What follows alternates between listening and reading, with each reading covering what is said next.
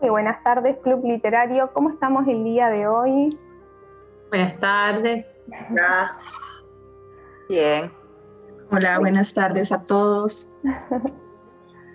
Hoy tenemos una lectura conjunta que, Dios mío, eh, pensé toda la semana y decía, ¿cómo encaramos? ¿Cómo empezamos el debate?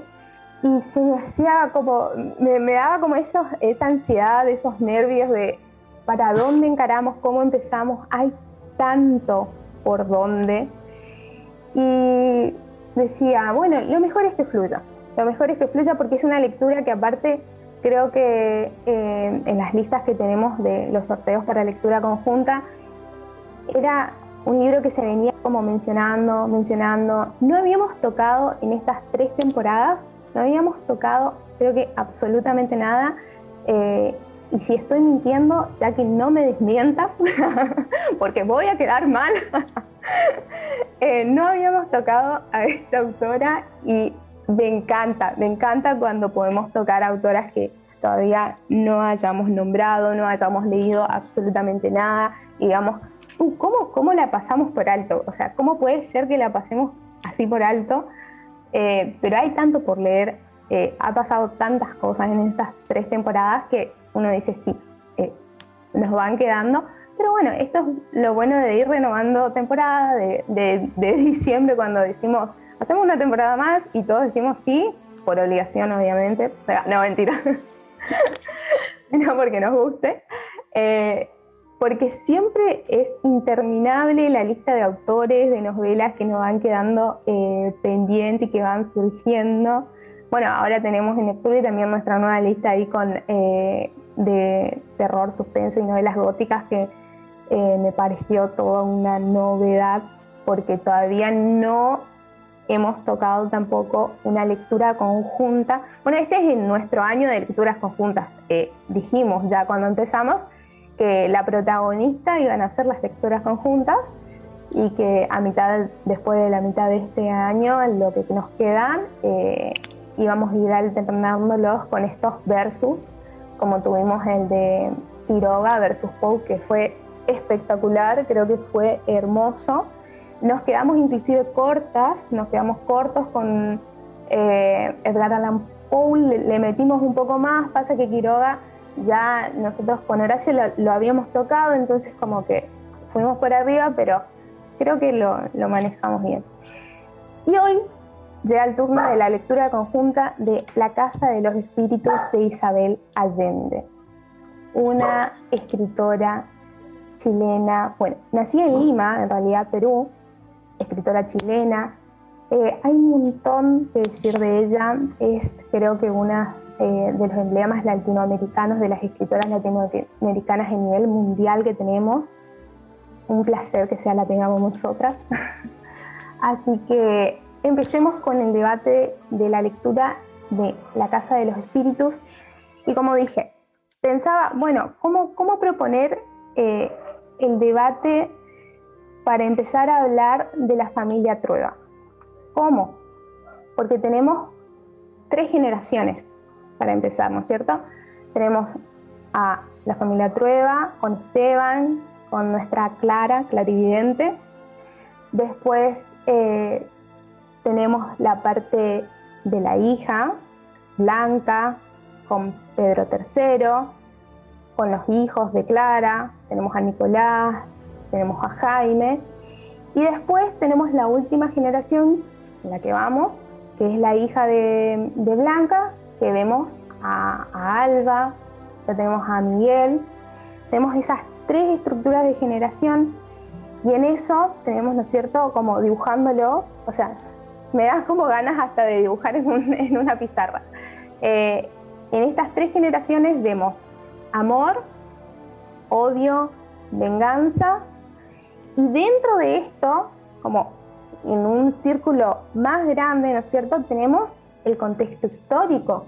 Este contexto histórico tan bien eh, redactado y desarrollado por la autora, donde desde con Esteban vemos esta parte, ¿no es cierto?, del, eh, del, campesino, del señor, digamos, de, los señores tipos feudales, eh, de los campesinos que están en un estado de esclavitud, como eso después, por ejemplo, cuando salta con la historia de ya vemos, digamos, eh, la parte de la generación de Blanca, de Pedro III, vemos también cómo hay ya ideas de no, ¿no es cierto? Ideas liberales del partido después que se gesta liberal, ¿no es cierto? De no, esto eh, no está bueno, no está bueno que nosotros trabajemos a más de 18 horas por día, que no nos paguen con dinero, que nos paguen con papel, que el patrón haga y haga su gusto con nosotros.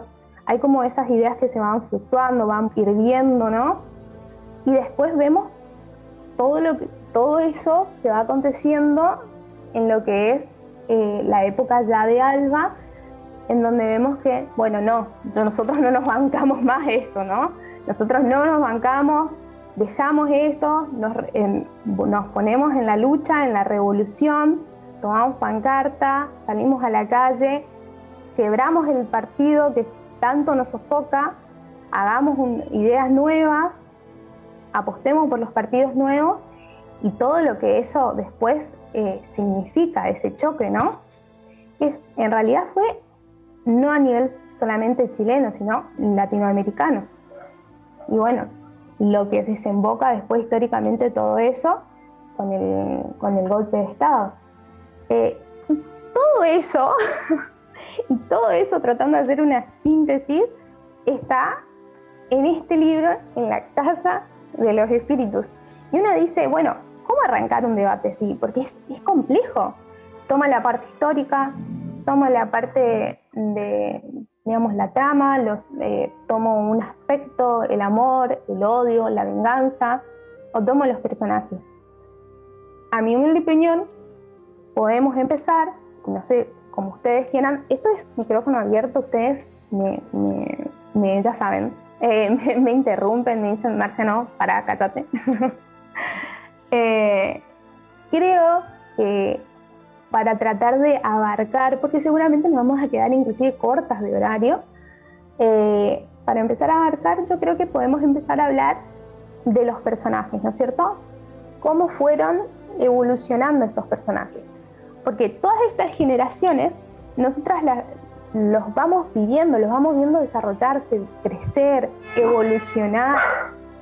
Entonces, eh, me parece que lo más óptimo es ir por ahí, ir por ahí, ver qué, qué, qué nos pasó durante su desarrollo, durante todos esos años con esos personajes. Desde, no sé, si quieren, podemos empezar con uno que seguramente eh, hasta, hasta lo último, y creo que en, nuestras, en nuestros debates de WhatsApp, eh, fue muy complejo analizarlo, como es el querido Esteban Trueba. El querido y no querido tanto. Empezamos bien. Empezamos. Con todo un debate va a ser. Sí, qué, qué, qué duro, ¿verdad? Yo creo que si hay un personaje que crea controversia, ese es Esteban, ¿verdad? Porque es, pucha, yo en ciertas partes, obviamente no todas, porque es injustificable muchísimas de las cosas que él hace, pero en algunas situaciones lo veía como ver a mi abuelo, esas personas de otra época que son muy estrictas, muy rígidas, ¿no? Entonces, en ciertos puntos decía, pucha, es que es, parte de la educación y la formación que él tuvo, ¿no? Cómo se crió, este, cómo le tocó también a él solo enfrentar y levantar básicamente a su familia. Tal vez no lo hizo desde la parte afectiva, porque era una persona muy fría, pero sí que se encargó de ellos este, monetariamente hablando, ¿verdad? Siempre trabajó, luchó, este, no se puede decir que, que fuera un hombre vago, no, él desde esa, desde esa perspectiva que tenía, él estaba haciendo las cosas bien, ¿no? Él, él daba todo por, por sus trabajadores, los aunque no estaba haciendo lo correcto dentro de sus convicciones, él creía que lo estaba haciendo bien. Entonces, este, me encantó esa parte que Isabel mostraba el interior de Esteban porque nos hacía comprender desde cierto punto, ¿verdad? Entre comillas, por qué él actuaba de determinada forma en algunas cosas. Este, sí, durísimo, durísimo. Hay, hay partes que no le perdono y siento que al final de cuentas terminó muy bien para todo lo que hizo, pero, pero sí que le pesó el alma al final de sus días y creo que esa fue la manera que Isabel encontró de que él pagara ¿no? las, las malas decisiones y, y pues los errores que cometió.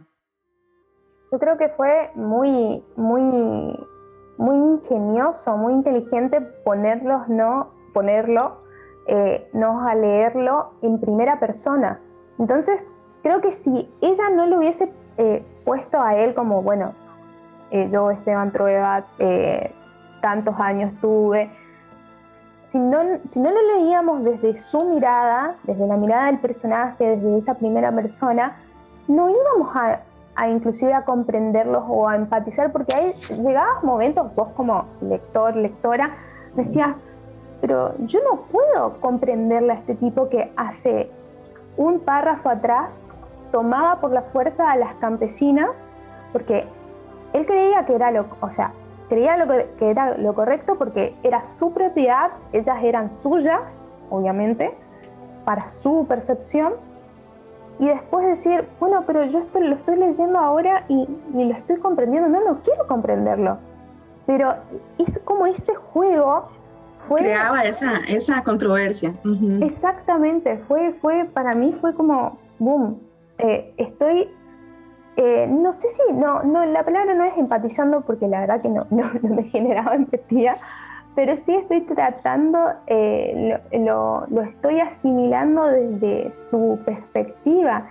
Y eso fue, y eso me pareció que fue un, un giro que no me hizo sentir ningún otro libro con respecto a personajes que tengan este carácter. Esteban Trueba, hablemos, era un hombre súper violento, súper irascible, hacía lo que lo, que quería porque él creía que tenía derecho a base de, claramente, él se esforzó, trabajó, levantó las Tres Marías desde cero, desde las ruinas que dejó su padre, la llevó a ser la hacienda la primera, la mejor, la, la que más producía. Y él desde esa mirada, desde esa óptica de yo trabajo todos los días, yo tengo derecho por eso hacer lo que yo quiera, hacía y deshacía su antojo, digamos, e imponía, e imponía, ¿no es cierto? Pero no, y él decía, él decía, yo no puedo dejarlos a su suerte porque es que ellos ni siquiera sabrían cómo hacerlo. Y en parte tenía razón. Entonces yo me ponía a pensar, sí, yo me ponía a pensar, tiene razón, ¿verdad? Y, en muchas escenas, si bien no empatizaba, como decís vos, con, con las actitudes y la manera de enfrentar las cosas que él tomaba, leerlo desde su perspectiva definitivamente fue un choque porque en ciertas partes me compadecía de él. Y yo decía, Dios mío, pero ¿qué te estás compadeciendo vos, Gaby, este tipejo con lo cabrón que es? pero me parece que esa fue la magia que utilizó Isabel, ¿no? La, lo habilidosa que fue este, al hablarnos desde distintos puntos y, mostrarnos como el interior de, varios personajes. Sí, totalmente. Encima, eh, eh, vemos todo el tiempo este personaje, ¿no? Eh, el común y creo que hasta lo, hasta lo último que creo que ponele que se dio cuenta por el amor que le tenía a su, a su hija Alba, a su nieta Alba, perdón, eh, esto de el arrepentimiento tardío, ¿no? Esto de arrepentirse tardíamente, uno, si yo hubiese, pero si yo hubiese actuado así, o hubiese actuado tal, o lo vemos todo el tiempo, con, inclusive con, Clara, eh, con su esposa, ¿no? Eh, si yo le hubiese dicho de esta manera, si yo hubiese sido un poco más cálido. También otra, otra, otra relación con este personaje que a mí me, llamó mucho la atención, me captó mucho, sufrí mucho también, es la relación que tiene con la hermana, con Férula. Es un personaje que eh, me estremeció. Esta hermana totalmente abnegada al cuidado de la madre. Ahí siempre. Eh, me vi la película, me vi la película cuando era, era muy chica, la volví a ver ahora. Y sí, es, la actriz eh, Glenn Close, creo, no me acuerdo dónde es, Glenn Close, eh, es Férula. Yo, yo, la vi y dije, es Férula. estas facciones, ¿no es cierto?, rígidas, como, eh, eh, yo decía, es ella, la imaginé tal cual. Eh, no sé si mi memoria en ese momento cuando estaba leyendo volvió ahí, pero más allá de algunos errores de la película, de que nos queda corta en algunas cosas, dije, no, es, es, es. Y creo que lo habíamos tocado también este punto del personaje en, en los chats. Eh, nos da, a mí me daba mucha pena la vida de ella, eh, esa falta de cariño, de amor, eh, que, y todo eso por lo menos lo pudo encontrar en una persona que fue Clara, su cuñada, ¿no es cierto? Y me dio muchísima ternura y volví después a enojarme con Esteban porque teníamos como momento esta, eso, esta faceta, ¿no es cierto?, de, la pareja. Nos reconciliábamos con el personaje. de la luna de miel. Era como el círculo esto de, las violencias, de las parejas eh, que pasan este círculo violento, digamos, la etapa, eh, digamos, de luna de miel, que uno sabe que después va a terminar todo mal, que se, es un círculo. Bueno, de nuevo, yo decía, ay no, tan bien que estaba todo, tac, eh, cuando la echa por, encontrar, por encontrarla clara con, con férula en la cama, porque había ocurrido esto del, del sismo, del terremoto, eh, y la echa así, tan mal, tan, tan desalmadamente, me dio muchísima pena y ella yéndose sin nada, sin nada, ni siquiera a lo largo después de estos años hasta su muerte, no dejando intacto inclusive el dinero que le mandaba el hermano tal como lo había hecho, creo que yo, eh, eh, rememorando un poco, eh, cuando él le mandaba a la madre y a ella, y nunca les visitó hasta la muerte de la madre, ¿no es cierto? Después él se arrepiente, obviamente, por, por, no, por no ir a verla a la mamá tarde, pero creo esto, digamos, volvemos al tema, ¿no es cierto?, del arrepentimiento perpetuo de, de Esteban tardío.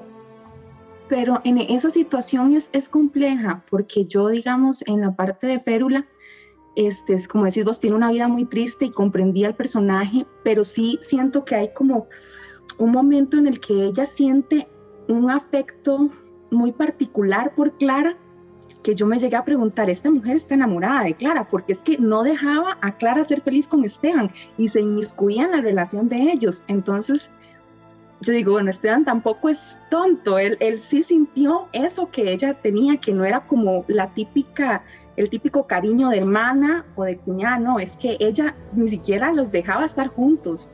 Entonces, no sé, ¿qué piensan ustedes? ¿Existía algo más ahí por parte de Férula? Yo creo que, yo lo puse en el chat, eh, yo creo, yo, yo percibí la lectura como que ella estaba enamorada en un punto de, no de amor inclusive que, iba, sobrepasaba esta, esta amistad, esta hermandad. Eh, pero después eh, creo que Mavi lo puso eh, y me dijo, creo, y me dijo, porque yo lo sentí como que me dijo, puso y me hizo reflexionar el tema, no, bueno, pero ella nunca sintió amor, era la primera persona que le, que le daba un, un roce, un beso, un contacto, y ahí empecé a dudar, y si soy una persona que nunca recibió afecto, ni de mi papá, ni de mi mamá, ni, ni de mi hermano, y en la noche, en la mañana llega alguien que me dice, vos vas a estar conmigo, vamos a ser las mejores amigas, vamos a vivir eh, unos años espectaculares, y, vemos como, eh, como eso la encandila a ella, era algo que en una etapa que ella no conocía, ¿no es cierto? Y lo, lo sentimental, no sé pero también sigo con mi, con mi, yo creo que en ese punto ella también se, se llegó a enamorar. yo, yo siento que Férula eh, tenía devoción por, por Clara, devoción, ¿no? Porque mm, si bien Clara tenía este, esas premoniciones, podía eh, ver un poco más allá, y ella sentía que Férula era un, ser eh, triste, solitario, ¿no? de, de afecto, de, que no, no, recibió afecto y, era muy empática, Clara, con, con Férula. Y entonces yo creo que más que, obviamente, esto es percepción de cada uno, ¿no? no acá no hay verdad ni mentira, sino es lo que cada lector considera, em, percibe. Eh, yo pienso que eh, ella tenía devoción por Clara, porque Clara fue que le mostró interés, le mostró amor, en todo el tiempo estaba con ella, en las casas, y yo pienso que eso, que fue devoción, esa devoción de que alguien me dé bolilla cuando nunca nadie me dio, ni siquiera mi madre ni mi hermano, que son los seres más cercanos que tuvo ella. Yo pienso eso. Sí, totalmente. Y bueno, eh, eso es lo que eh, me encanta esto de la, de, la heterogeneidad de los comentarios, porque yo estaba posicionada un poquito como, como Gaby eh, en esa, y después cuando dijo Gaby, dije, lo, lo, miré desde esa perspectiva y dije, me empezó a tambalear el criterio, dije, pero puede ser, sí, puede ser, porque no, capaz, hay que ponerse en la piel de alguien que no sintió nunca un afecto.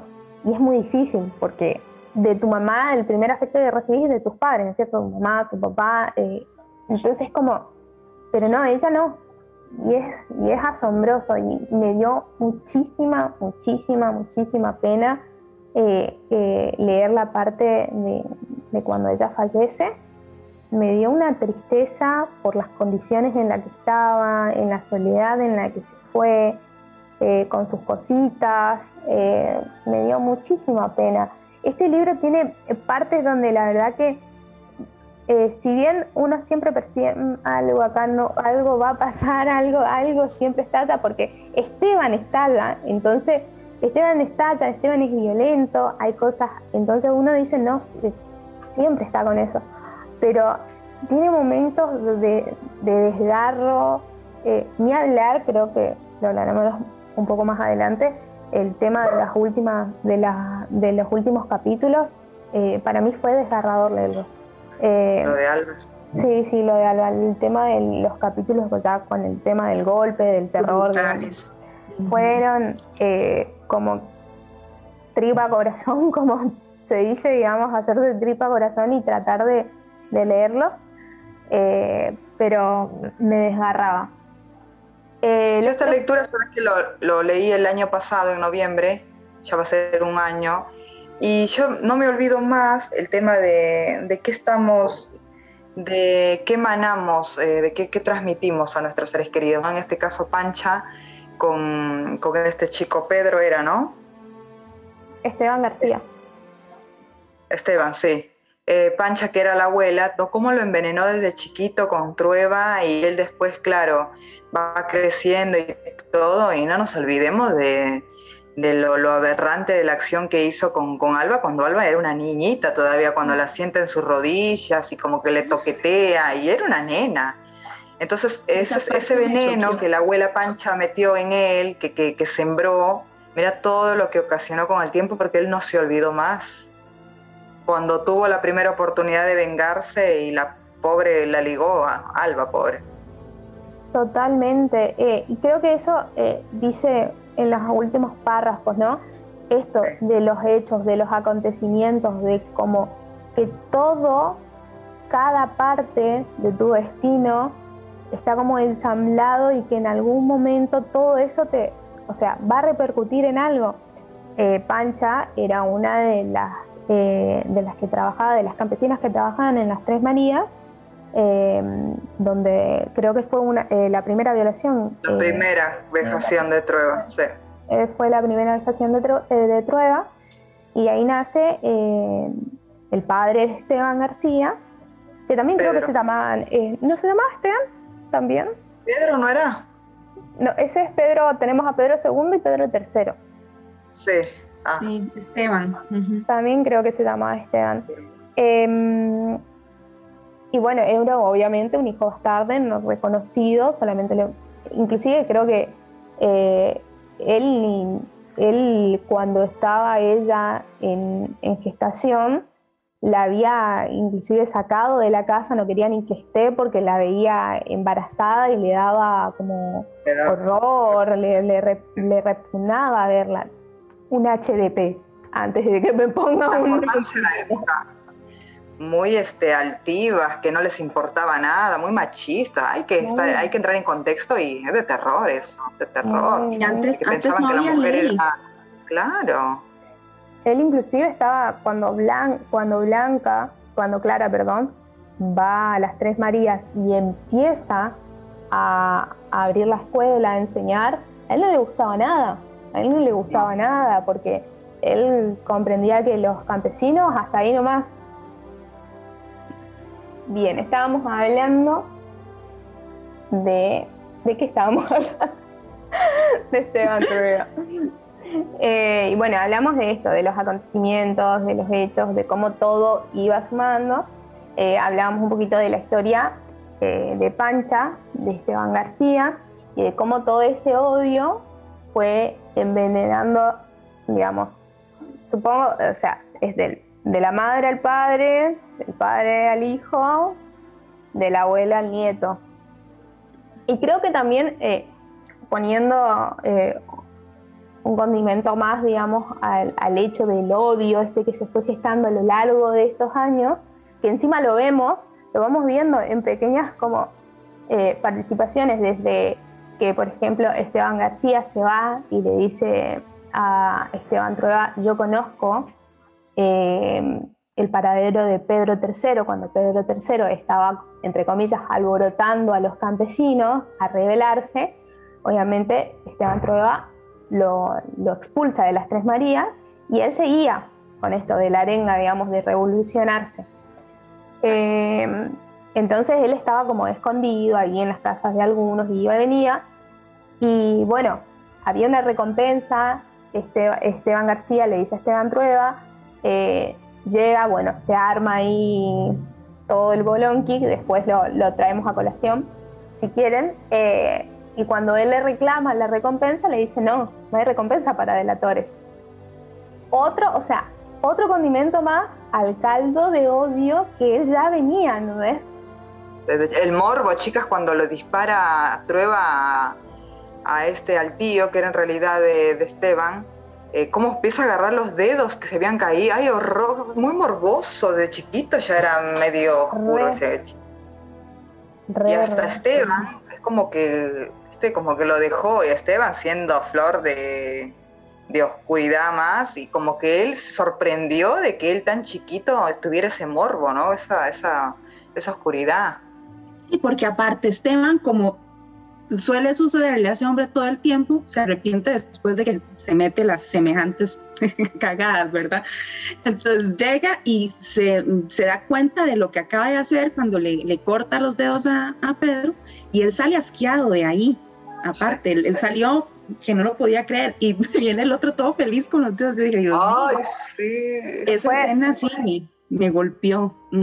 Sí, fue re, re morbosa.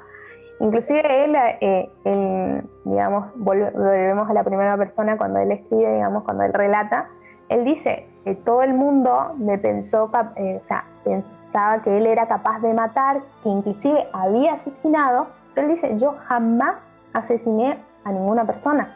Eh, entonces todo eso lo, revolvía, digamos, el hecho de, estar tan cerca y después te dicen, por suerte no lo maté. Bueno, pero viste, esto de arrepentimiento de Esteban esa parte, Esa parte humana que tenía él, ¿no? Que lo hacía uno como en ciertos momentos decir, bueno, ay Esteban, por Dios. yo prefiero de vivir ya que te eh, pasar por una vejación tan horrible, después un hijo mm, bastardo y que te repudie todo el pueblo, prefiero que me hubiesen matado mejor a vivir todo eso. La verdad, vivir así ya es, yo por lo menos siempre digo eso, ¿para qué vivir ya después de eso?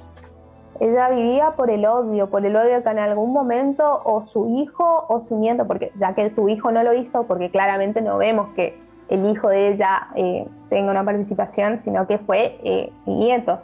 Eh, ya que el, hijo no, no, siguió o no, no, sabemos qué pasó ahí, eh, bueno, que sea el nieto. Ella quería que alguien eh, se vengara de todo lo que me parece que ella pasó y de la pobreza que pasaron y de que no tuvieran el lugar, o los nietos no, o los hijos, los nietos no tuvieran el lugar que, que se merecían, digamos, por llevar la misma sangre. Y cómo también volvemos esto, de los hechos, de los sucesos, cómo después desencadenan lo que fueron los acontecimientos. Vamos un poquito más adelante en el tiempo. Es, esto, ¿no es cierto? Lo que hablábamos en un principio. Vamos a ir y volver en los tiempos porque es, es la manera más práctica que tenemos de, debatirlo, ¿no es cierto? Eh, vamos más adelante y vemos cómo Esteban Prueba participa con la ayuda a Esteban García de iniciarse en la, en la mili, le dicen eso, en la milicia. Si él no le hubiese dado esa ayuda, ese dinero, esa, recompensa, porque ahí recién se cobra la recompensa, después de mucho tiempo, le dice, yo tengo un amigo en el ministerio, le voy a decir que te dé una beca para la milicia. O sea, si él no hubiese tenido ese empujón, él no hubiese llegado a ser eh, el coronel que fue y no hubiese desatado los acontecimientos que acontecieron después. Era, es como, boom, te hace la cabeza cuando uno lo, lo empieza a analizar. Empieza a concienciar, claro, esa parte te, te, llena de mucha impotencia porque yo decía, pucha, Esteban este, es un personaje complejo, son malos errores y la primera vez que intenta hacer algo bueno es para, igualmente, para, para mal. la verdad. Sí, para mal. Entonces, ¿cómo, ¿cómo Isabel entreteje todos los acontecimientos para llegar a ese, a ese punto culminó? Es muy, muy bueno. ¿Y cómo nos fue eh, y esto es más característica de la, de la, de la escritora, ¿no? Cómo nos iba spoileando. nos iba spoileando. Tipo, eh, y bueno, Esteban Trueba va a vivir hasta los 90 años. No, o sea, nosotros ya al principio sabíamos que el tipo iba a estar toda la novela. Toda la novela Pero es, bueno, eh, sí, es, es, algo muy, muy característico, ¿verdad? De, la forma de la escritura de, de Isabel. Pero esas todavía algo que me hace admirar más porque, por ejemplo, en otro tipo de escritura probablemente esos spoilers me, me fastidiarían la lectura, ¿no? Ya yo diría, ya no quiero leer, o ya para qué, ya sé todo. Este, pero es como decir, no sé, voy a poner otro ejemplo, Crónica de una muerte anunciada, de Gabriel García Márquez. Todos sabemos que van a matar a, ¿cómo era que se llamaba? Bueno, el personaje principal ya todo el mundo sabía al final que iba a tener, pero sin embargo la forma como describe el escritor te engancha a la lectura, inclusive llegas a querer que no suceda ese final, a pesar de que sabemos de qué va a pasar, pero es como esa ansiedad por decir, bueno, no, ojalá que no pase, que, que llegue, alguien a hacer algo, ¿no? Este, y creo que lo mismo pasa con Isabel, a pesar de que te anuncia lo que va a suceder, decir, no, no, no, eso no puede ser posible, pero ¿cómo va a pasar? Y seguís enganchado en la historia, ¿no? Pero me parece súper lindo porque es como, como esa forma que tiene Isabel de narrarte todo como un cuento, siento yo. Te lo cuenta todo como un cuento, de esa forma. Entonces, eh, no sé, por ser ella no me jodió el tema. Probablemente, como te digo, si fuese otro tipo de escritura y ya me spoilas el, el principio, entonces ya me fastidiaste todo el libro y tal, probablemente lo, lo revolé por allá y no lo vaya a leer. Tal cual. Eh, inclusive no deja, eh, otro condimento, no deja de sorprenderte, porque eh, volviendo por, al ejemplo este de, que Esteban Trueba, de, chicos, por favor, Esteban Trueba, García, en algún momento uno dice, la voy a pipear, eh, le ayuda a Esteban García, ella te pone eh, que Trueba no se imaginaba que esa pequeña ayuda iba a ocasionar lo que... Y, y, uno, y uno ya estaba preparado, iba diciendo, algo, algo muy malo va a pasar más adelante, pero cuando sucede, cuando lo leemos, te sorprende, no te, no, no te caga el factor, eh, entre comillas, sorpresa. Bueno, el, La Casa de los Espíritus también es mi primer libro de Allende y yo decía, Ay, no puede ser que me, la, la antesala es reina de los spoilers, pero como vos decís, este Mar, eh, después cuando lo vas leyendo te va sorprendiendo igual, o sea, es Allende, es, es la, impunidad de Allende, ¿viste? Como que te vuelve a sorprender. Y algo parecido, así esa antesala que te da en la escritura, es Viviana Rivero también. No sé si ustedes la han leído, Viviana Rivera. También, viste, te hace esa antesala y vos ya sabes qué va a pasar más adelante, pero cuando se va desarrollando la lectura te impresionas igual. O sea, tienen esa magia en la, en la lectura. Que te previenen, pero a la vez cuando llega el momento te sorprende. Es una locura. Es como que, como que te va preparando psicológicamente para lo claro, que va a pasar. mentalmente. Pero igual, porque, por ejemplo, en esta de Isabel, cuando spoilea la muerte de Jaime, les juro Ay. que tiré el libro por allá y dije, no, ya no quiero nada yo con este libro, porque ¿Por qué Jaime? Porque yo creo que era uno de los personajes más lindos con los que logré hacer un clic ahí especial, les, le tenía mucho cariño y cuando ella spoilea lo de la muerte de Jaime, les juro que renegué muchísimo, madre a todo el mundo, sí, se me fatal. La muerte de Barrabás, chicas, nadie se puso mal. Yo, yo me puse mal con la muerte de Barrabás. Me spoileó. Encima, yo estaba re, ay, encima son los primeros, es los, el primer, los primeros capítulos, las primeras hojas de yo, ay Barrabás, te quiero con el alma, tan, tan grandote, protector de Clara, ahí tan lindo, tan cosa, eh, y muere. Después de unos años muere acuchillado por, por el cuchillo de un Muy bueno, le hace la alfombrita de Barrabás, la alfombra y todo, de terror. Eso después también leerlo. Yo, morbo. ¡Qué morbo! O sea, vamos a decir, Allende, Isabel, sos morbosa. ¿Con qué necesidad escribir? Bueno, chicas, si vamos a hablar de morbo, está Camuchita también, ¿no? Que estamos ahora leyendo con, con El morbo es de terror, Dios. Camucha es de terror con sus malvados también, con sus personajes malvados. ¿eh? No, yo decía, ¿con qué necesidad tiene que hacer una alfombra del perro amado de ella? O sea, yo me ponía en el lugar de Clara y sí, yo mínimo me desmayo, me da un infarto y te pido el divorcio ahí mismo, hace cinco minutos que, te, que me pediste el casamiento, que dije sí para el casamiento, te, te pido el divorcio ahí nomás. No, anulámelo. ¿Cómo me vas a hacer una alfombra de mi perro? Pero lo que me encanta es cómo Isabel muestra como los, los puntos de vista, porque viste que Esteban iba re feliz. ¿Cómo voy a tener ese gesto con Clara, este, recién casados y tal? Y la otra fue como verlo y claro, el patatús, a mí me hubiera pasado igual, pero me encanta como cómo muestra ese contraste ¿no? en las personalidades, porque el otro de verdad realmente decía, no, se va a morir de la emoción. con, esto la conquisto, Con esto la conquisto para siempre. Ay, no, fatal. yo me tengo que ir, lamentablemente, porque tengo a las 7 una reunión, si no me quedaría porque me encanta estar debatiendo con ustedes, así que eh, un gusto, eh, un gusto con Jacquelina, porque a Mari y a Gaby ya la conozco, ya habíamos compartido varias lecturas, así que Jacquelina, un gusto compartir con vos. No sé si sacan fotito o algo. bueno, nos veremos No, suelen de sacar. Eh, sí, eh, voy a sacar ya, porque en realidad la que se encarga de esto, acá, eh, ah. denuncia pública, hago acá ah, en el podcast. Vamos a denunciar a Danisa Luna, nombre y apellido, que en este momento no está y que no me está sacando la foto.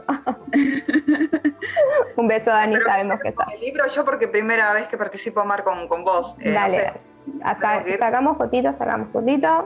Acá estamos. Uno, dos, tres. Y acá le saco un screenshot desde la compu. Ahí estamos.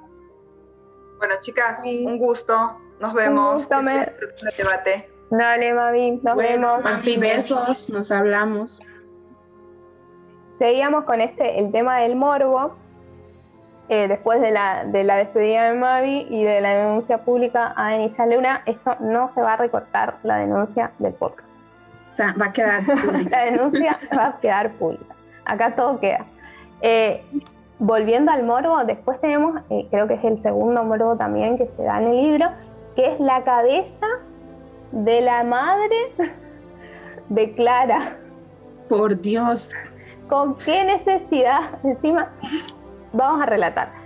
Los padres de Clara, la esposa de Esteban Trueba, Clara, le creo que la luz, el aura, eh, la, el personaje en la Casa de los Espíritus, eh, los padres de ella tienen un accidente en el cual, eh, un accidente terrible, en el cual la cabeza de la madre se desprende y vuela, vuela, y ni la policía, ni la policía ni nadie lo puede encontrar. ¿Quién la puede encontrar?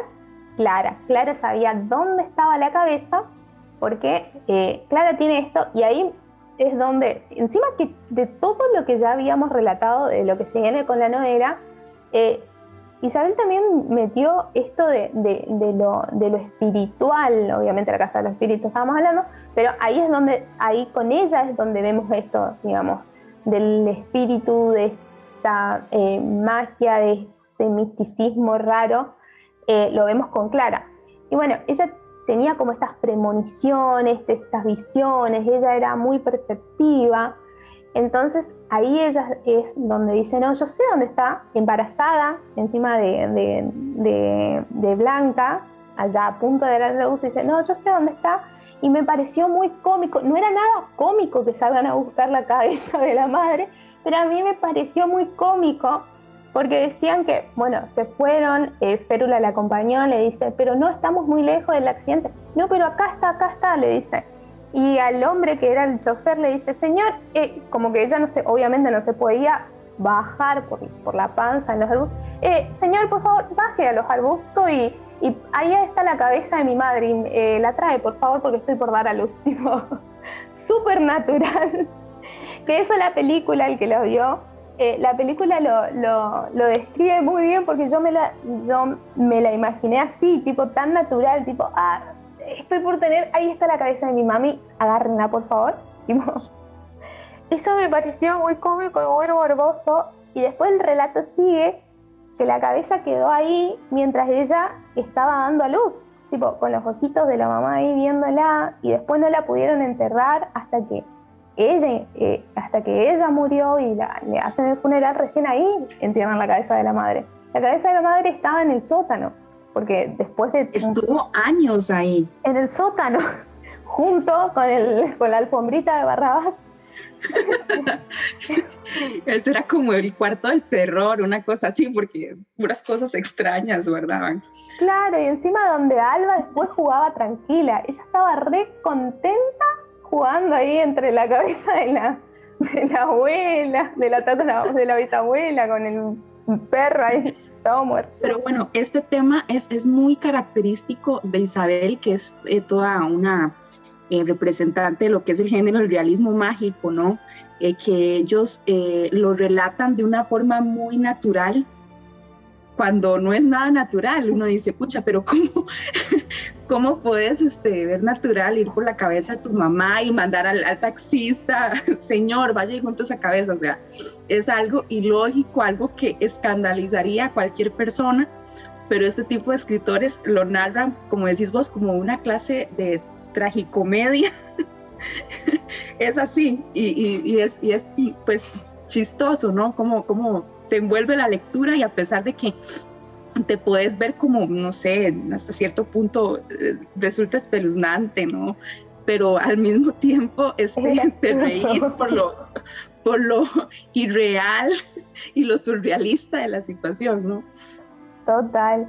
Eh, bueno, y ya que la tocamos, eh, la tenemos a Clara, clarividente, ¿no?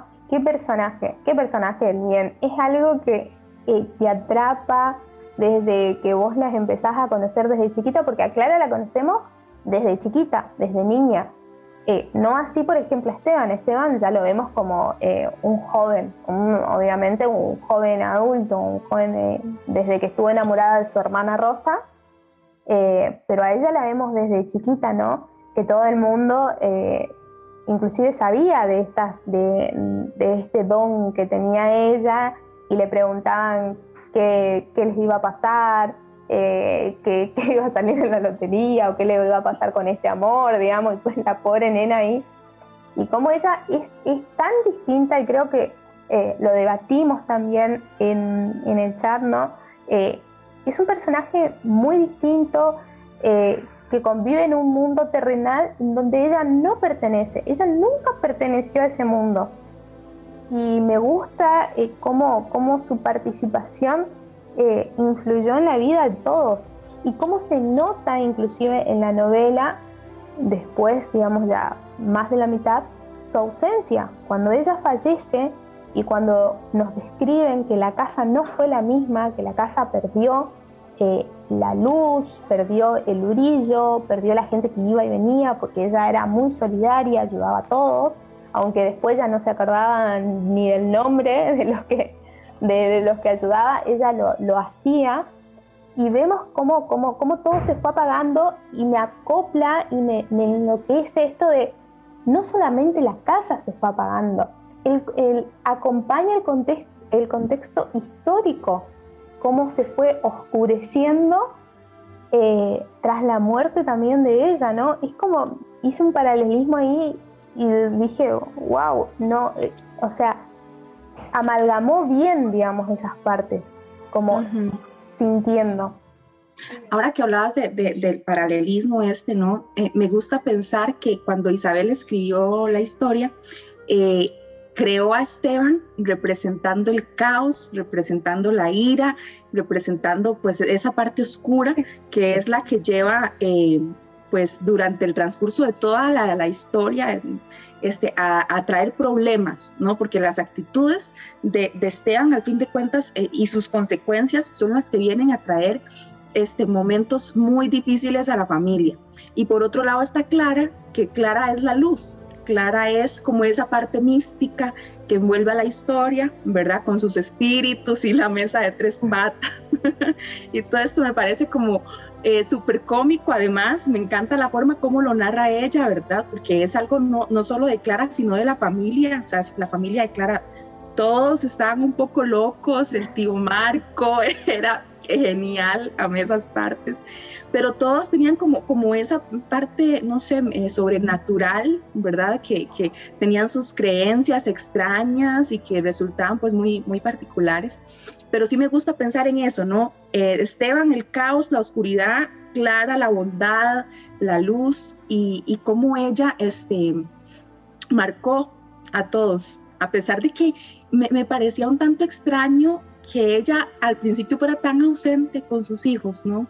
Porque al inicio era Férula la que le ayudaba con Blanca, con los mellizos, y, yo decía, bueno, me parece extraño que siendo Clara tan amorosa, eh, con sus hijos sea como tan ausente, pero siento al final de cuentas, mientras analizaba la situación, me dije, bueno, también es parte de, de ese halo sobrenatural que ella tenía, que, que, pasaba más en las nubes y, en el, ahí en el cosmos que en esta tierra, ¿no? Entonces como que se olvidaba mucho de sus deberes, que por eso eh, en el libro Isabel explica que es este Férula la que se hacía cargo de la, de la casa, este, la nana, todo mundo menos Clara, porque ella no tenía cabeza para eso. Ella como que vivía en las nubes, ¿no? Todo el tiempo. Claro, ella estaba, e, e, ella es como le decían, no, e, no era, era un ser como celestial, digamos, no estaba, no estaba en este plano, ella estaba en otro plano, trataba de hacer, o sea, qué sé yo, impuesta o no, la vida, la vida normal, pero no, ella no era normal. Eh, ya de chiquita no tenía una eh, predisposición a los deberes domésticos, a nada de eso, y no lo tuvo de grande tampoco.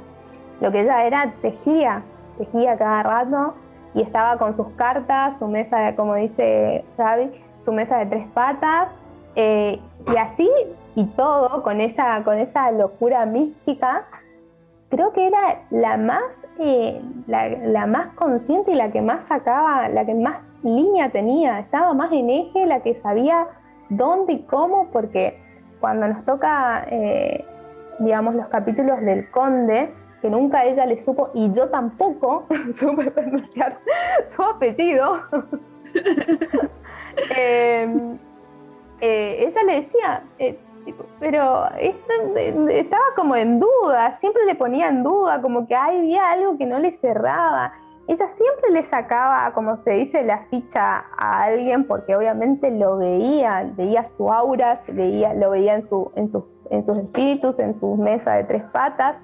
Eh, no le tembló el pulso cuando se tuvo que hacer cargo.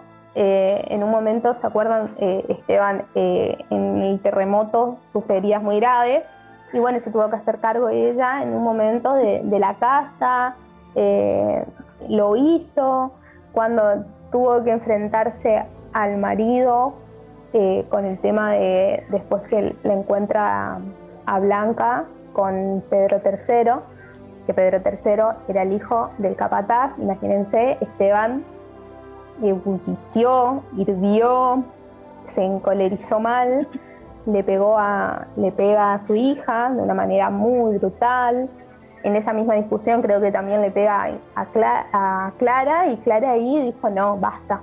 O sea, esa parte tengo que decir que me dolió, me dolió en el alma porque con todo lo cabrón que había sido Esteban siempre, a Clara siempre la había respetado, ¿no? Él, él, eso sí, por estar, quizás por ese lado, es que me compadecía a él en ciertas partes, ¿no? Porque yo decía, bueno, con todo el oscuro que él es, él se albergaba un sentimiento por Clara y él mismo lo dice, ¿no? Que, que él amó a Clara como amó a Rosa, ¿verdad? Y, y él siempre este, se controlaba con ella y cuando él pierde el control esa vez, eh, sufrí, sufrí muchísimo porque dije, no, ¿por qué me haces esto, Isabel? Con todo lo cabrón que es. Y también le metes una mancha más al tigre, ¿no? Para terminarla de, hacer. Y, y, sí, fue terrible, pero me encanta la postura que, adopta Clara, ¿no? Como, hasta aquí, se acabó, vayas usted por su lado yo por el mío. Entonces, e, esa parte sí me gustó y a pesar de que Esteban estuvo ahí detrás de ella muchísimo tiempo, este, ella no, no volvió. ¿No le habló? ¿No le habló? No, le volvió a hablar siquiera. Sí, le dijo, eh, yo no te hablo nunca más y no le hablaba nunca, y no le habló nunca más, le hablaba a través de la nieta, a través de la hija, era muy gracioso eso. Eh, pero y después, inclusive cuando Esteban pasa eh, a la política, se siente muy solo, vemos inclusive el, la bondad y el, corazón inmenso que tiene, que tiene Clara de, abrirle la puerta y decirle, bueno, yo te acompaño, está bien, quédate acá, te, te hago compañía. era una mujer sorprendente. Toma, toma galletitas, ay, me pareció súper tierna. Súper tierna esa escena. Toma galletitas, mi vida. Ella era, eh, es un ser eh, espectacular, espléndido, era luz, era luz. Eh, y me encantó su, el personaje, me encantó. inclusive en los momentos más oscuros ya pasando, vamos, saltamos en el tiempo, eh, ya pasando eh, cuando Alba estuvo eh, detenida en esas celdas infernales, cuando sufrió la tortura, cuando ya cayó, digamos, el golpe militar, en esas horas tan oscuras aparece ella y, le, da, le da luz, ¿no? Y esa, esa, esa frase de no, no, no tenés que desear morir porque eh, la muerte nos llega a todos, eso no, eso no se desea, el milagro es sobrevivir. Eh, y eso me quedó y me, me, ah, me conmovió un montón. Directo, directo al cuore, sí, muy, muy fuerte esa escena. Claro, o sea, los últimos capítulos son brutales, porque aparte lo de la, lo de la muerte de Jaime, horrorosa, tengo que decir, o sea, me lloré la vida entera con esa parte y después viene lo de, lo de Alba, es como que no te da un respiro, ¿no? No, no. O sea, es, un final que no me lo esperaba tan, tan trágico porque venía como de, contarnos esa historia llena de fantasía y llena de, hasta de comedia, incluso lo que hablábamos, ¿no? De estas escenas surrealistas que resultan cómicas y no me esperaba que fuera un, un final tan crudo, con tanto realismo y con tanta crudeza a la guerra que se armó, porque sí siento que esa parte, eh, Isabel fue muy cruda, pero de cierta forma me gusta y se lo aplaudo, porque yo pienso que así se debe hablar de la guerra, no se debe tener este, eh, no se debe suavizar textos, ni se debe tener como esa, esa, esa, esa parte ahí como de querer este, maquillar, ¿no? Lo que realmente fue, porque al fin de cuentas, si se habla de esto es para concientizar, ¿no? Para que la gente este, viva realmente lo que, lo que vivió esta gente. Entonces, eh, me gustó, pero sí lo sufrí horrores, horrores. No, eh, aparte, cómo quedó Alba, ¿no? Un sinsabor porque sí, sobrevivió, pero ¿cómo, cómo quedó al final, no? Sí, no, eh, es, es, es como cuando llegamos a esos capítulos, al golpe. Da igual, nos van, eh, creo que los títulos nos van como eh, ya preparando, igual el contexto histórico, uno ya está, eh, cuando te va diciendo, ¿no es cierto?, esto del partido liberal, liberal, que está con el conservador, el conservador se venía tambaleando, uno ya lo iba, ya lo iba poniendo en orden cronológico. Y bueno, se viene, ¿no es cierto? El tema del cuando ya te pone, ¿no es cierto? La época del estropicio, el despertar, la conspiración, y cuando vienen, digamos, eh, los capítulos de El terror, eh, es como otra novela. Te encontrás ahí como. Es, eh, es un vuelco, es, 180 grados, porque hasta acá veníamos con, con una línea, con una trama, y acá es como una novela, no, no aparte, pero es otra forma, digamos, donde es totalmente el contexto histórico, las descripciones, eh, y me encantó eso, me encantó que lo describa tal cual es eh, todo lo que pasaban los detenidos, desaparecidos, las torturas. a mí, obviamente, me desgarró hace unos años atrás.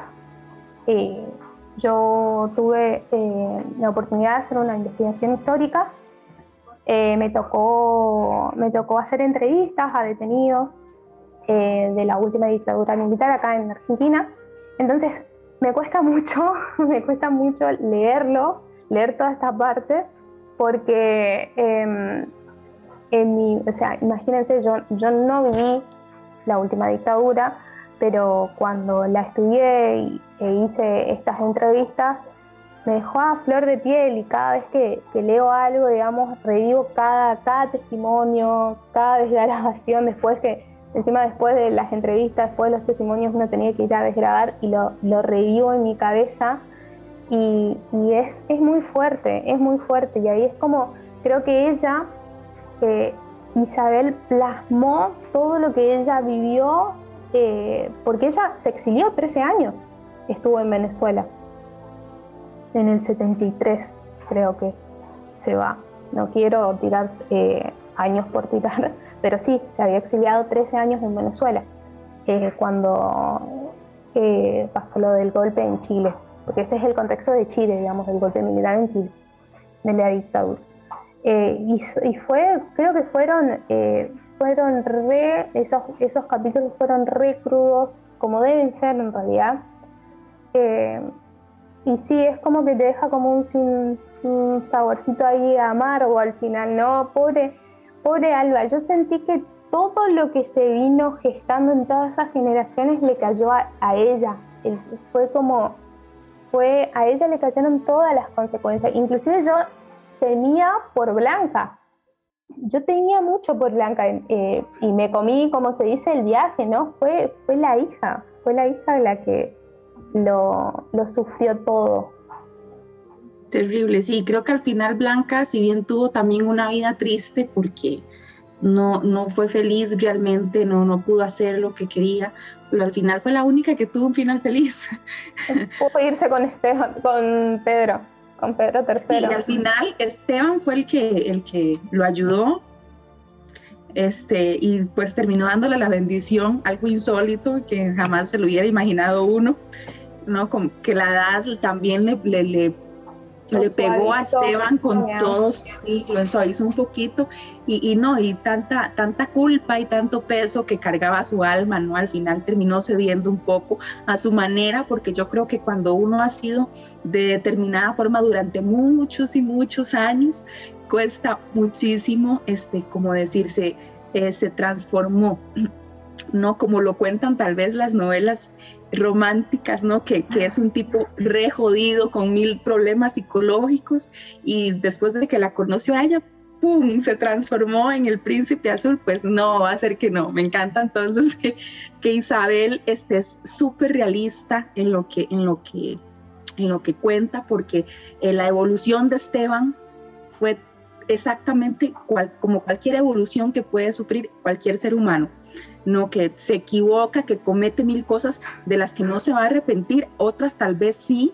y al final de cuentas este, se nota un cambio en su personalidad, pero es algo muy eh, nimio, muy, muy suave, no, no es como el cambio brutal. Claro, el cambio mágico, digamos, del día a la mañana aparece otra persona, digamos ya solo porque llegó Clara y lo enamoró, digamos que ya el hombre se transformó. No, siguió siendo el cabrón que era. Eso nadie lo iba a cambiar. Ni el amor, ni nada, ni una mujer. Pero sí, sí que este se hizo con los años y prueba de eso fue cuando le dio la bendición a, a Pedro y a Blanca. Después este, ayudó, ahorita se me va el nombre, este, a al chico, a Miguel, a Miguel, el chico que estaba enamorado de, de, Alba. de Alba porque él era súper rígido en el tema político, ¿no? Los de izquierda, hay que exterminarlos. Comunistas, marxistas, no, todos. No, Dios librísimo. Claro, pero igual en ese momento llegó. Sí, sí, vemos, por ejemplo, ahí, pero ahora que me dijiste lo de, lo de los mínimos cambios, de esas transformaciones que se van dando como muy con el tiempo, él antes vemos a un Esteban que decía que las mujeres no debían estudiar, que las mujeres tenían que ser para el hogar, para los hijos y nada más. Y después cuando vemos a Esteban, eh, abuelo, Trueba, abuelo, vemos que eh, a, Alba la hacía estudiar. Él le, inscribió al instituto para que estudie. Le decía que tenía que hacerse una carrera y le decía que no se tenía que casar que ella no debía casarse, porque era como la ruina, él ya tenía como que ser independiente. Y, eso es un cambio, uff. Brutal, y parte de eso es por, por el amor que él sentía por la nieta, ¿no? Él quería lo mejor, quería forjarle un futuro, y eso fue rompiendo con muchas de las convicciones que él tuvo de, de joven, ¿no? Entonces sí, sí, sí, el, el cambio que sufre él es súper realista, es súper creíble. Siempre quedamos con la, idea ahí. Estábamos hablando del personaje de Tránsito Soto eh, y volviendo a esto de, estos personajes, de estos acontecimientos que cumplen eh, roles después muy importantes en lo que es la trama, eh, me parece que Tránsito Soto es alguien que lo hace, ¿no es cierto? Sí, totalmente. Y te comentaba también el tema de, cómo me conmovió esa escena final cuando Esteban va desesperado donde Tránsito Soto y le dice usted la única que me puede ayudar, por favor. Yo ya estoy viejo, ya me voy a morir, pero lo único que quiero es ver a mi nieta, o sea, tenerla, saber que está salvo, tenerla conmigo antes de morir. Y esa parte me, me, toca muchísimo, ¿no? Y contradictorio, ¿no? Que al final aquella prostituta pobre, ¿no? Que, que por la que Esteban no apostaba nada, fue la que terminó salvándole la, la vida a la hija, a la nieta, perdón. Total, eh, le, ahí le cobró, lo, le, devolvió los 50, el favor que le debía, digamos, porque el primer encuentro que ellos tienen eh, con tránsito, ella era una prostituta más, inclusive eh, muy pobre, pero tenía, él decía, tenía ambición en los ojos, tenía como esa ambición que a él inclusive le gustaba. Eh, y, él y ella le, dice, présteme tanto, eh, patrón, yo algún día se lo voy a devolver. Y como él veía esa ambición en los ojos, le da, y con eso, con ese, con ese capital, ella se va a la ciudad y ahí prospera, digamos. Eh, después se hace de otro, del Cristóbal, Cristóbal Colón, eh, así, sí. De, pasar del farolito rojo pasa al, Cristóbal Colón y ahí tiene como ideas, digamos, ideas de cooperativa de prostitutas, eh, se arma como su negocio, era como una tipa, porque después la vuelve a encontrar, ella, él vuelve a ir con él y ahí ella le habla de esto de las cooperativas, de cómo, que, cómo tienen que ser digamos, los servicios, que las chicas tienen que estar, eh, que las tienen que ver sanidad a las prostitutas, que tienen que estar todo limpio, higiénico, ya como que tenía toda una visión, digamos. Y en esos encuentros que cada tanto, pero añares que se hacían, eh, eh, uno decía, bueno, no, no pensó en cómo iba a desembocar esa participación, ese personaje y la importancia, de, ella, porque yo pensé que, que, iba a ser como esos personajes que simplemente te van a mostrar como escenas específicas. Por ejemplo, en la última vez que, que Esteban y, y, ella se tienen relaciones sexuales, él termina llorando por Clara. Y, esa, y yo decía, bueno, ese es el fin de tránsito, ¿no? Mostrar tal vez la debilidad de Esteban. Eh, en, momentos específicos, porque como decís vos, eran encuentros cada 10 años. Pero eh, sorprendió ese giro que dio la trama, ¿no? Como este, esa mujer ambiciosa que aparte tenía muchísima visión. Mucha, mucha, convirtió esa cooperativa después, cuando ella como que se iba ambientando, o sea, iba ambientando su negocio al, al contexto histórico, de pasar a tener eh, tipo este Cristóbal que ofrecía, después había como catálogos de prostitutas que los clientes podían contratar, tenían tipo una, una onda medio harem, pasó, bueno, con este cambio de, de, digamos, de época, pasó a, a decir, bueno, una casa de, de hospedaje de citas. Ella lo convirtió, o sea, como las cooperativas se iban ya después la que regenteaba el lugar, ¿no? Ya no, era una, no era la prostituta estrella, ahora era la dueña, la que, la que cuadraba las citas y demás. Entonces, una mujer sumamente inteligente, porque tenía algo que Esteban no tenía. Esteban era muy, muy cuadrado, muy cerrado y se hizo de mucho dinero, sí, por primero por su época de gloria con la hacienda, ¿no? Las Tres Marías, después porque se metió en temas políticos.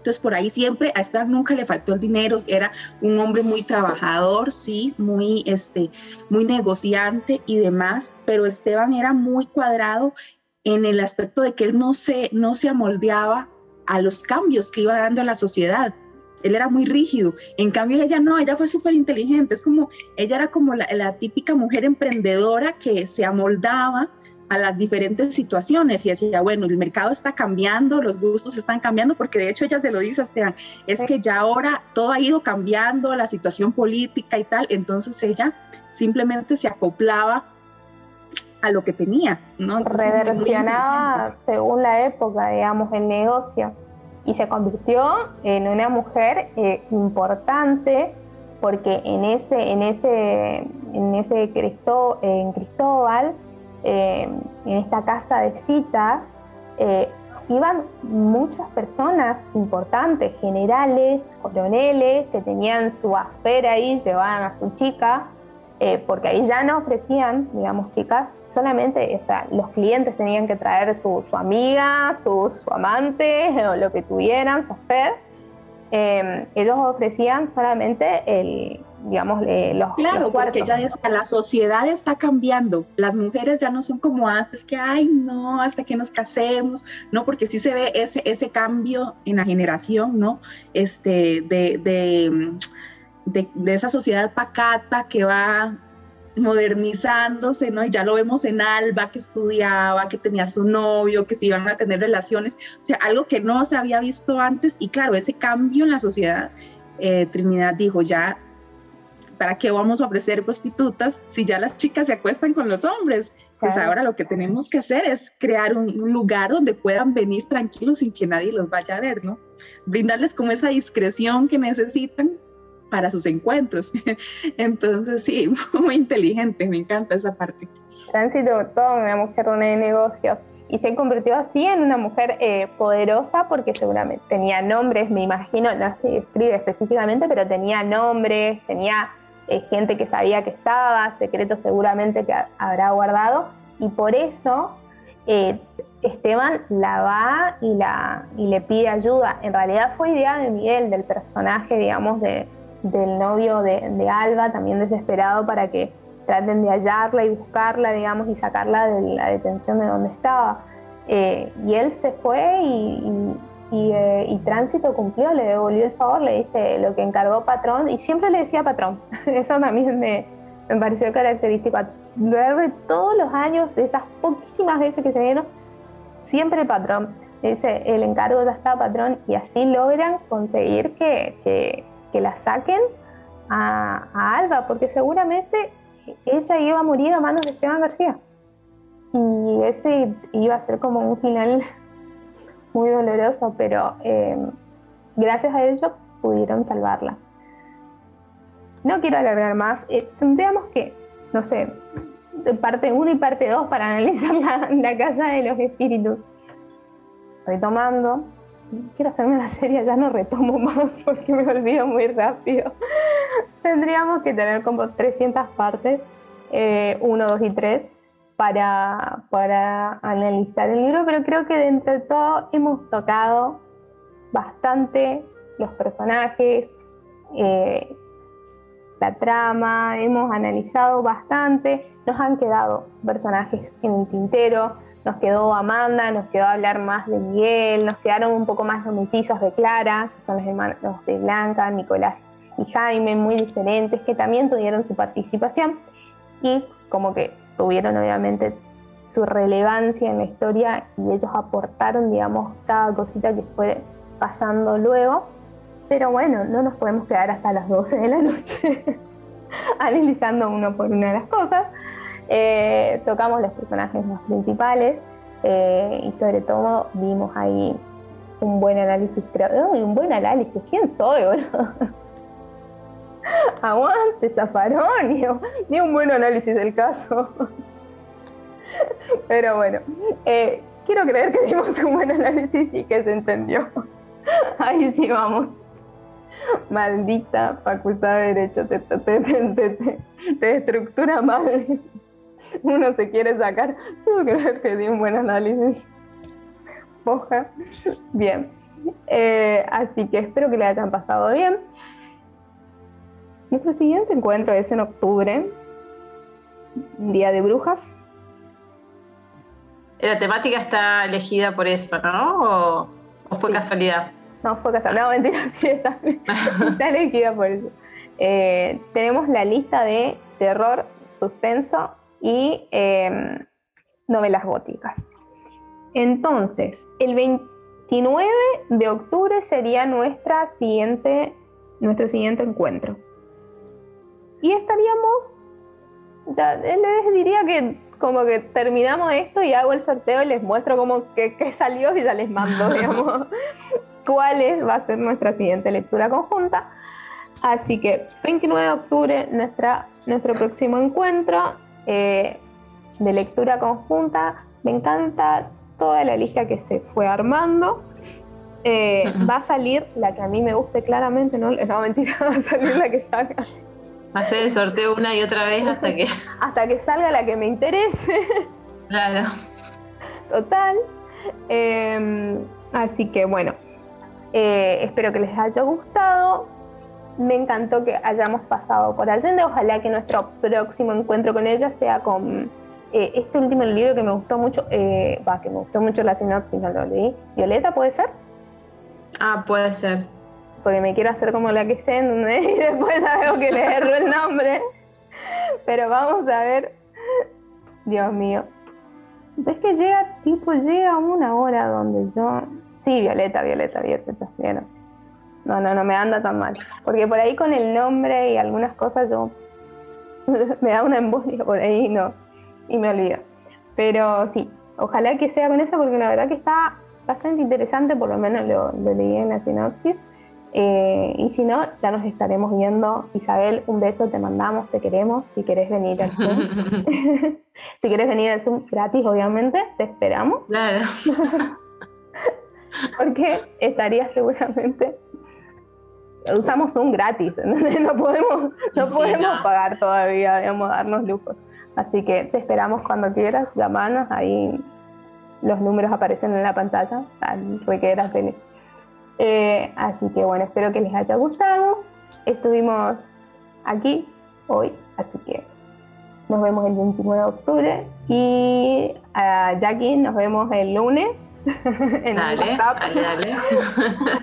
para seguir con la trama de las pigas. Eh, con Cristina Abajo, voy a ver si me sigue contestando. Yo todos los días cuando me llevo un mail, así estoy. A ver si. Si hay respuesta. Si hay respuesta, así que te voy a estar contando. Un beso grande, que tengan buen fin de semana. Un beso, buen fin de semana. Adiós.